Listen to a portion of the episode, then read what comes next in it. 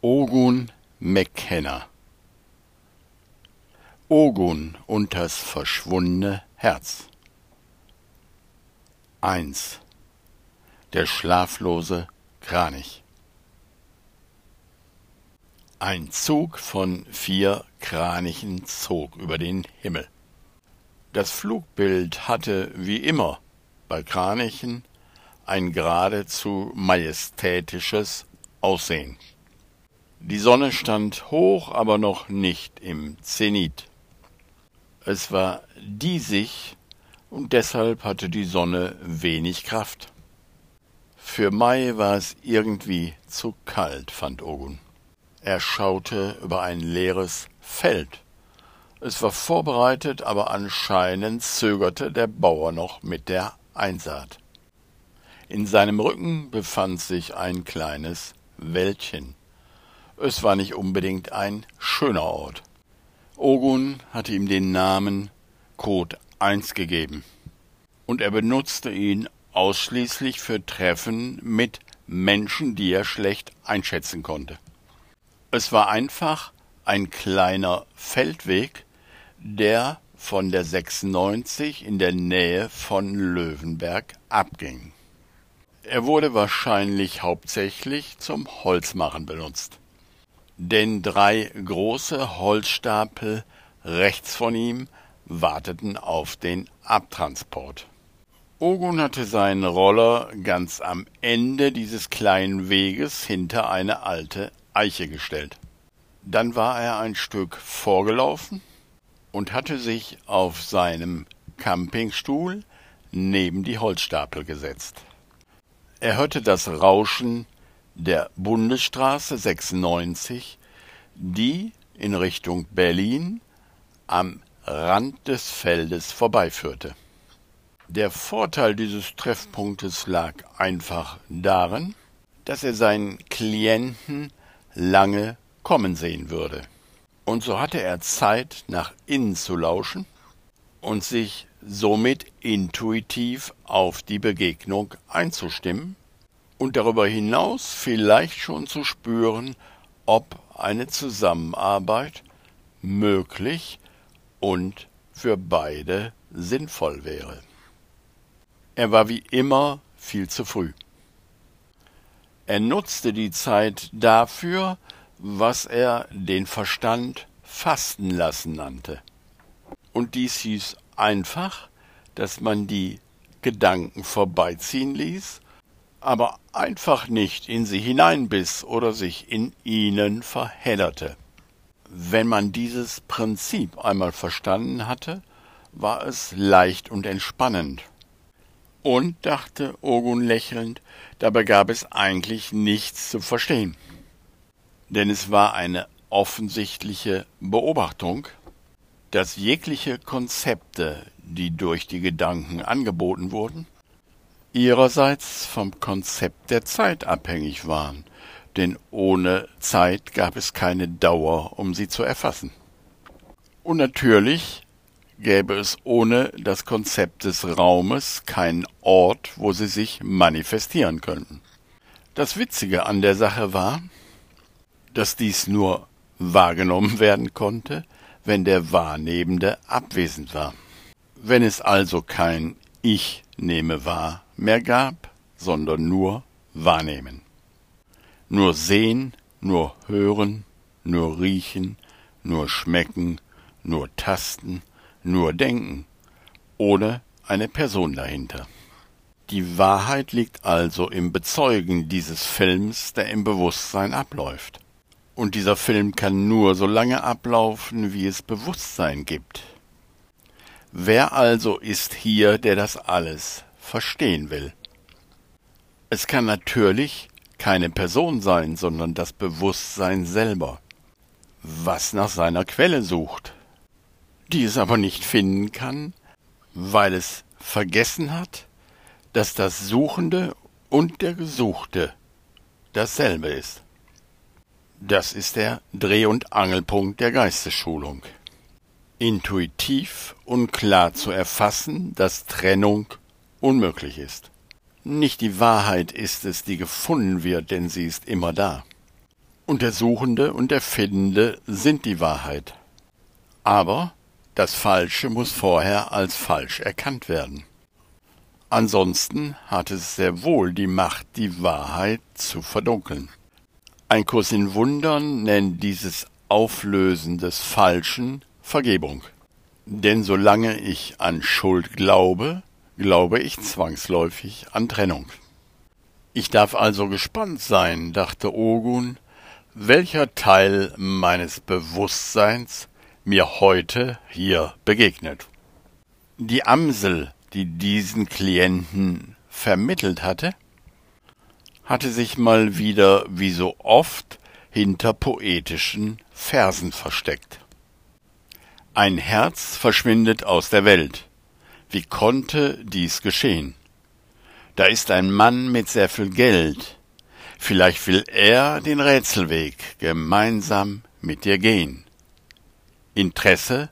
Fragezeichen. So hatte die SMS gelautet. Ogun hatte nach innen gespürt und die innere Führung befragt. Als ein klares Ja kam, hatte er zurückgeschrieben Okay, Code 1. 11 Uhr, 4. Mai. Er hatte bewusst darauf verzichtet, dies alles in Versform zu kleiden, denn er hatte keine Lust darauf, Missverständnisse zu produzieren. Und zumindest bis jetzt sah er keinen Grund für eine große Geheimhaltung. Außerdem wollte er die verrückten Grillen der Amsel nicht noch zusätzlich unterstützen. Aber die Amsel wäre natürlich nicht die Amsel, wenn sie nicht noch ein Gedicht geliefert hätte. Angebissen, angeschissen, angefüllt mit falschem Wissen, muss die Wahrheit sich verpissen, hatte die Amsel zurückgesimst, und dahinter drei grinsende Emojis gesetzt. Ogun gönnte ihr diesen kleinen Triumph, denn natürlich hieß ein Fall übernehmen, sich zu verheddern. Aber so war der Weg der Heilung nun mal. Dieses Leben war die Schule. Und diese Schule bestand darin, sich zu verheddern und wieder zu befreien. Dies war der Weg, das Falsche aufzudecken. Ogun sah einen dunkelblauen Sportwagen in den Feldweg einbiegen. Und wenn er sich nicht täuschte, handelte es sich hierbei um einen Ford Mustang GT. Auch der Klang sprach dafür, denn Ogun konnte deutlich das tiefe Fauchen der 5 Liter V8 Maschine hören. Der Wagen wurde abgestellt und ein Mann stieg aus. Mit den Händen in den Hosentaschen schlenderte er ein wenig auf und ab, als warte er auf etwas. Dann schaute der Mann auf die Uhr und Ogun ebenfalls. Noch zwanzig Minuten bis zur Treffzeit. Der Mann schien wie Ogun selber gerne früher da zu sein. Offensichtlich hatte der Mann ihn noch nicht entdeckt, obwohl er langsam in Oguns Richtung schlenderte.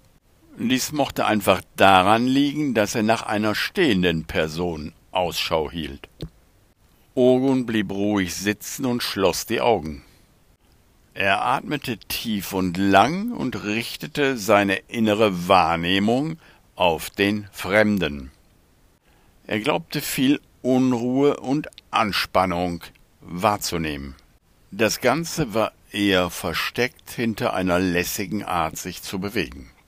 Als der Mann etwa fünfzig Meter von ihm entfernt war, winkte Ogun ihm. Und an der Reaktion bemerkte er, dass er erst jetzt wahrgenommen wurde. Der Fremde beschleunigte seine Schritte sofort und kam zielstrebig auf Ogun zu wobei er die Hände aus den Taschen nahm. Eine sportliche Erscheinung, dachte Ogun, vielleicht Mitte vierzig oder Ende fünfzig. Ausgesprochen gut aussehend. Der Anzug war unauffällig, aber ein Maßanzug. Nicht zu viel Stoff und nicht zu wenig. Das gibt es nicht von der Stange, wenn man nicht eine ausgesprochen genormte Figur hat. Der Mann war eher breitschultrig. Ogun stand langsam auf und ging auf ihn zu. Er streckte die Hand aus und sagte Ogun McKenna. Freut mich, Sie kennenzulernen. Gleichfalls, sagte der Mann. Richard Wildbolz mein Name. Sie wurden mir von der Amsel empfohlen. Der Händedruck war betont kräftig. Oberflächlich, dachte Ogun, strahlt dieser Mensch sehr viel Selbstvertrauen aus. Aber die Unruhe und die Anspannung darunter ist zu spüren. Setzen wir uns doch, sagte Ogun. Ogun ging zurück zu seinem Campinghocker und deutete mit einer Geste auf den Holzstapel, als würde er einen Sessel anbieten. Einen ganz kleinen Moment zögerte der Mann, offensichtlich nicht bereit, den Anzug zu verschmutzen, aber dann setzte er sich elegant, indem er die Anzugjacke aufknöpfte und die Hosenbeine etwas anhob. Ein Mann von schneller Entschlusskraft, dachte Ogun. Jemand, der Situationen schnell abwägen kann und entschlossen handelt. Ogun lächelte und sagte dann einladend, worum geht es? Der Mann richtete den Blick nach oben, als suche er nach Worten. Dann sagte er mit ruhiger Stimme, die Amsel meinte, Sie könnten mir vielleicht in einem Fall weiterhelfen, der sehr persönlich ist und der mich sehr beschäftigt. Ogun nickte und sagte, woher kennen Sie die Amsel? Die Amsel hat ein Sicherheitskonzept für unseren Betrieb erstellt und mich immer in Sicherheitsfragen beraten. Ich bin Inhaber und Geschäftsführer eines Betriebes, der Schrauben, aber auch Steuerungselemente und Steuerungselektronik herstellt. Wilhelmi Schrauben, vielleicht sagt Ihnen das etwas. Gibt's die im Baumarkt? fragte Ogun etwas naiv. Nein, eher im Fachhandel, sagte der Mann. Wofür benötigten Sie das Sicherheitskonzept? fragte Ogun. Damals ging es um Erpressung. Aber dies ist schon länger her. Geht es jetzt um Erpressung? fragte Ogun. Nein, nein, sagte der Mann, und zum ersten Mal bemerkte Ogun ein Zögern in seiner Stimme. Es geht um ein verschwundenes Herz. Interessant, sagte Ogun. Im wörtlichen oder im übertragenen Sinne? Leider im wörtlichen Sinne, sagte Herr Wildbolz. Es war das Spenderorgan für meinen Bruder Henry Wildbolz. Er benötigte dieses Organ, da sein eigenes Herz einfach nicht mehr die Kraft hatte. Das Spenderorgan wurde in einer Klinik in Neubrandenburg entnommen und dann mit einem privaten Fahrdienst nach Berlin in die Charité transportiert. So war es zumindest gedacht. Aber das Organ ist nie angekommen. Ogun wartete, bis Herr Wildbolz von alleine weitersprach. Dieser stand jetzt auf und ging vor Ogun auf und ab. Inzwischen merkte man ihm die Erregung an. Der Fahrer hat's irgendwie versaut. Der Fahrer hat den Organkoffer zweimal unbeaufsichtigt gelassen. Einmal direkt an der Klinik in Neubrandenburg, als er ihn in seinen Kofferraum eingeschlossen hatte und nochmal zur Toilette gegangen ist. Und das zweite Mal beim Tanken, wo er sich einen Kaffee geholt hat. Ist dies keine Blaulichtfahrt? fragte Ogun. Nein, nicht unbedingt. Das Transplantationsteam in der Charité stand ohnehin erst vier Stunden später zur Verfügung. Außerdem war das Organ in der sogenannten Herzbox gut untergebracht. Dies ist ein Spezialkoffer, der das Organ auf 8 Grad Celsius konstant herunterkühlt. Die Elektronik dafür hat übrigens äh, mein Bruder bei Wilhelmi Schrauben selbst entwickelt. Mein Bruder Henry, Sie verstehen. Herr Wildbolz blieb einen Augenblick stehen und schaute versonnen. Man konnte ihm die emotionale Bindung zu seinem Bruder deutlich anmerken. Dann sprach er weiter. Als der Fahrer in der Charité in Berlin ankam, war der Kofferraum leer und die Herzbox weg. Die Operation musste natürlich abgesagt werden. Mein Bruder Henry entschied sich dann dafür, keinen zweiten Versuch mehr zu wagen und ließ sich von der Warteliste streichen. Er nahm diesen Vorfall zum Anlass, sein Leben mit dem Körper und den Organen weiterzuleben, die ihm zur Verfügung standen. Wie geht es ihm jetzt? fragte Ogun. Er ist vor zwei Monaten gestorben, sagte Herr Wildbolz. Ogun sah, dass er sich zusammenriss und die Lippen fest aufeinander presste. Mein Beileid, sagte Ogun. Herr Wildbolz nickte. Was sagt die Polizei zu dem Fall? fragte Ogun weiter. Pah, sagte Herr Wildbolz und nahm sein Hin- und Hergehen wieder auf. Sie behandeln es als einen stinknormalen Diebstahl, dabei ist es Mord. Verstehen Sie? Mord. Eiskalter Mord, Organhandel, was weiß ich. Ogun wartete, bis sich der Mann wieder beruhigt hatte, was eine ganze Weile dauerte. Dann fragte Ogun, wie kommen Sie bei der ganzen Sache ausgerechnet auf mich? Wenn Sie mit der Polizei nicht zufrieden sind, gibt es sicherlich einige Detekteien in Berlin, die sich um diesen Fall reißen werden. Ja, sagte Herr Wildbolz, und ich habe eine sehr gute damit beauftragt. Es ist aber nicht viel dabei herausgekommen. Es gab angeblich eine heiße Spur nach Russland, aber auch die ist im Sande verlaufen. Und mich lässt die Sache nicht mehr los. Ich schlafe vielleicht noch zwei oder drei Stunden nachts. Ich habe das Gefühl, die Sache frisst mich auf. Oro nickte und sagte, was genau frisst sie daran auf? Herr Wildbolz überlegte eine Weile und sagte dann, die Sinnlosigkeit. Es ist die Sinnlosigkeit. Verstehen Sie, Herr McKenna? Es ergibt alles keinen Sinn. Die Detektei hat die russische Spur mit der Begründung fallen lassen, dass die russische Mafia nicht einzelne Organe jagen würde, sondern dann lieber gleich ganze Menschen verschwinden lässt. Wo also ist der Sinn in der ganzen Sache? Ogo nickte. Verstehe. Hatte Ihr Bruder Feinde? Herr Wildbold schüttelte den Kopf und sagte, das hat die Polizei und die Detektei natürlich auch gefragt. Er hatte aber keine. Er lebte sehr zurückgezogen auf dem Land, ein Einzelgänger, verstehen Sie?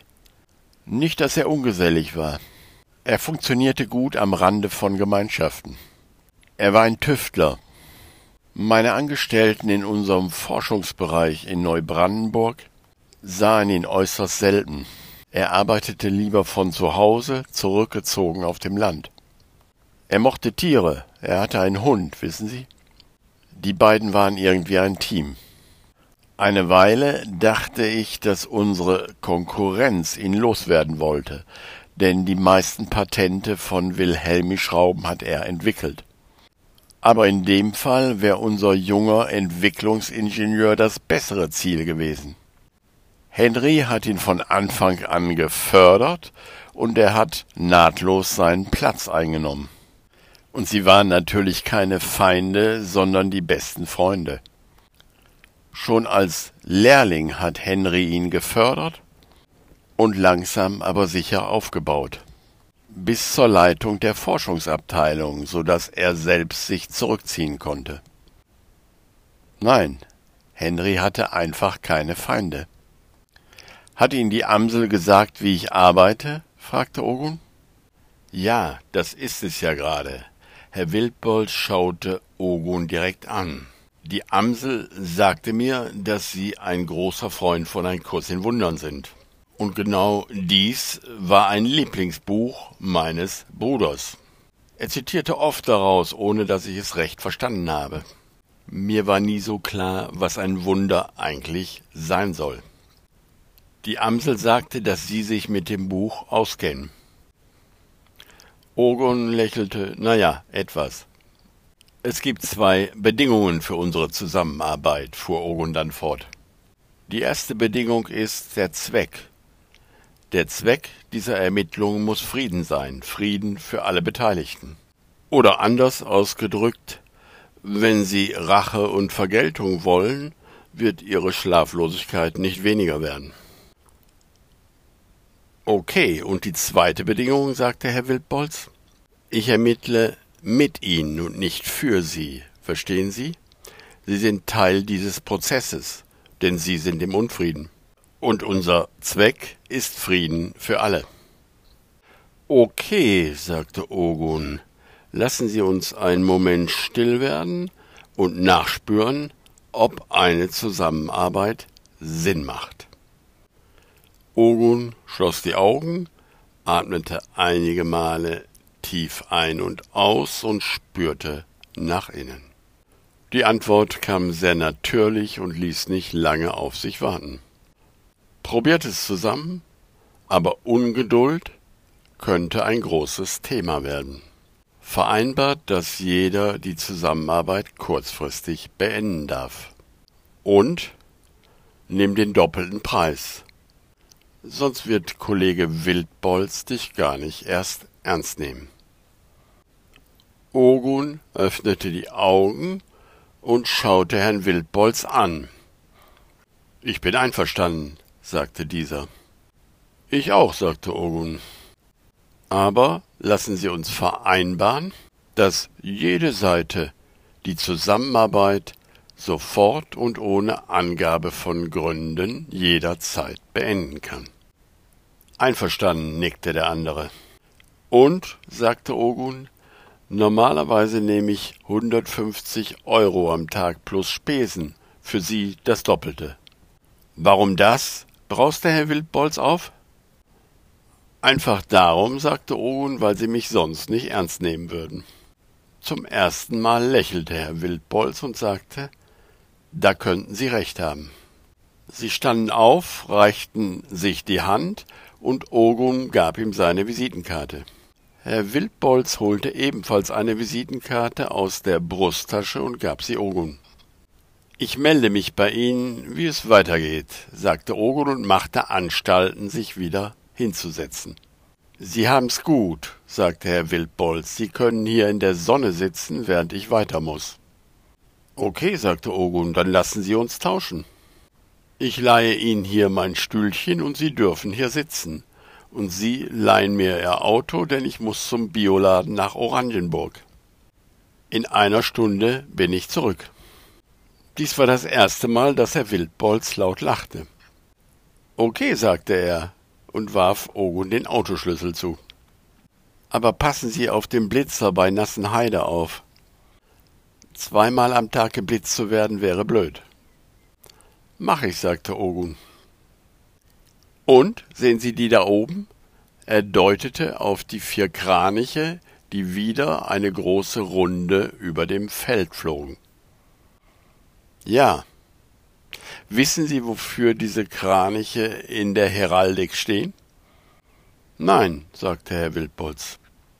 Sie werden auf Wappen als Symbol für Vorsicht und schlaflose Wachsamkeit benutzt. Vielleicht will irgendetwas in ihnen aufwachen und nicht einschlafen. Vielleicht, sagte Herr Wildbolz, vielleicht und dann setzte er sich auf Oguns Campingstühlchen.